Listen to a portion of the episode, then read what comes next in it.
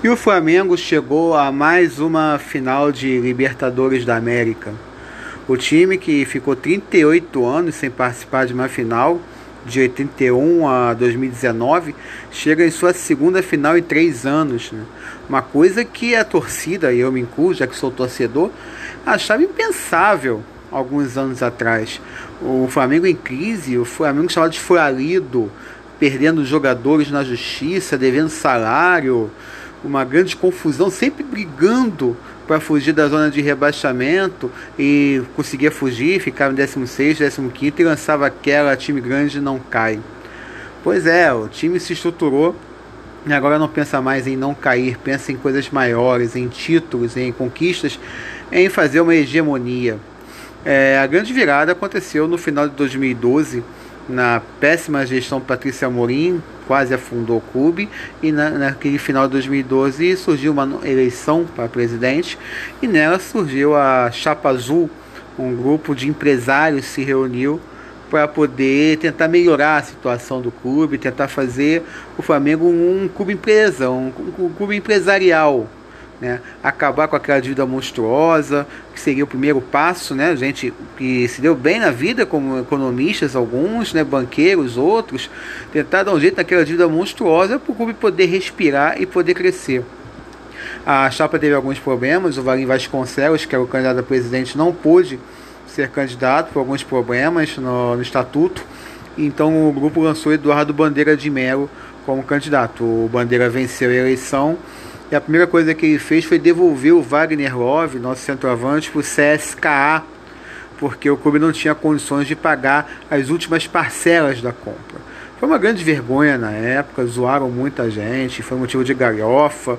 Ah, nós, torcedores, ficamos indignados com aquela situação né, de devolver jogador, um time medíocre, um time muito ruim foi montado, mesmo aquele time ruim com algumas peças chaves fundamentais que estavam em estado de graça, como Elias, Paulinho, Hernando Blocador, a gente acabou conseguindo ganhar a Copa do Brasil daquele ano. É, aquela Copa do Brasil que foi um divisor, né? Foi uma coisa fundamental, porque a partir do momento que ganhar aquela Copa do Brasil, o Flamengo conseguiu respirar por nos anos seguintes, poder se estruturar financeiramente, mesmo com campanhas ruins, e poder chegar ao ponto de contratar o Guerreiro em 2015, o Diego em 2016, aí depois já Everton Ribeiro, o Diego Alves em 2017, aí veio Gabigol, o Bruno Henrique, Arrascaeta e o resto da história que todo mundo sabe. Aqui motivo de vexame, né? aquele motivo de indignação, de zoação, que foi a devolução do Wagner Love em 2013, acabou que hoje dá orgulho na gente. Porque com certeza naquele momento ali foi feito o novo Flamengo. O Flamengo que não ia jogar para a galera, que não ia tentar fazer coisas acima do que podia. Era um clube que estava com a mentalidade de reerguer, de se sanar, de sobreviver. E aqui a decisão foi fundamental para isso. Hoje a gente entende que foi fundamental para isso. A gestão do Bandeira de Mel conseguiu sanear o clube financeiramente e a de Rodolfo Landim conseguiu pegar esse clube saneado. O grupo dele também participou desse saneamento no começo da, da gestão do Bandeira e conseguiu fazer explodir o que a gente está vendo hoje. Daqui a pouco vai ter eleição para presidente e o Landim é franco favorito por ter ganho dois brasileiros, ter ganho três cariocas, chegar a duas finais de Libertadores e ainda está disputando a Copa do Brasil, onde é semifinalista. É o segundo em pontos perdidos no brasileiro e está na final da Libertadores.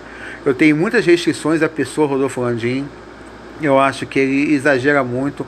O perfil bolsonarista dele me incomoda, elitista me incomoda.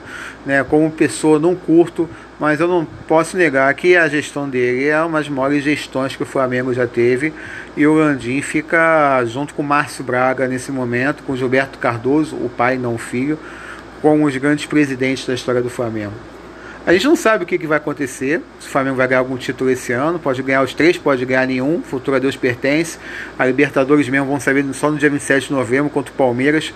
Flamengo e Palmeiras que monopolizaram o futebol brasileiro nos últimos anos, como os grandes clubes, as grandes conquistas foram dos dois clubes, até mesmo com o Flamengo com um retrospecto muito bom contra o Palmeiras, não perdendo 11 jogos, é um jogo difícil. Então a gente não sabe o que vai acontecer. Mas fico orgulho de ver essa mudança do Flamengo. Fico orgulho do Flamengo chegar numa final de Libertadores e a gente não ficar eufórico como foi em 2019, porque está virando uma coisa normal para a gente, uma coisa corriqueira. É, chegar a grandes títulos como Brasileiro e Libertadores equivalem ao que era o estadual para a gente anos atrás, quase que uma obrigação. E dá orgulho ver esses caras, Diego Alves, Rodrigo Caio, é, Felipe Luiz, Vilharão, Diego, Everton Ribeiro, Arrascaeta, Bruno Henrique, Gabigol, que estão desde o começo da, de 2019 conquistando tudo. Esses caras estão na história do Flamengo, assim como outros vêm entrando em 2020 para cá, como Pedro, Michael, Thiago Maia, o Isla, agora o Davi Luiz também chegou, uma contratação de impacto. Esses caras estão entrando na história do Flamengo. E uma coisa que era impensável anos atrás também está acontecendo, que é a gente começar a ter dúvidas entre o time de 81 e esse atual de qual é o maior da história do Flamengo. Se aquele time ganhou três brasileiros, ganhou Libertadores, ganhou Mundial, esse vai para a segunda final de Libertadores, já tem dois brasileiros, falta o Mundial. Né, mas conseguiu um feito que o time do Zico não conseguiu, que é chegar a duas finais de Libertadores. E não só isso, são 17 jogos invictos na Libertadores, a maior sequência junto com a do Sporting Cristal nos anos 60. O Flamengo chega à final invicto, com nove vitórias e três empates apenas. Se for campeão, será campeão invicto, porque não vai ter é, como ser campeão perdendo. Mesmo que empate, vá para os pênaltis e ganhe lá, vai ser invicto. Então é uma coisa extraordinária que está acontecendo na história do Flamengo.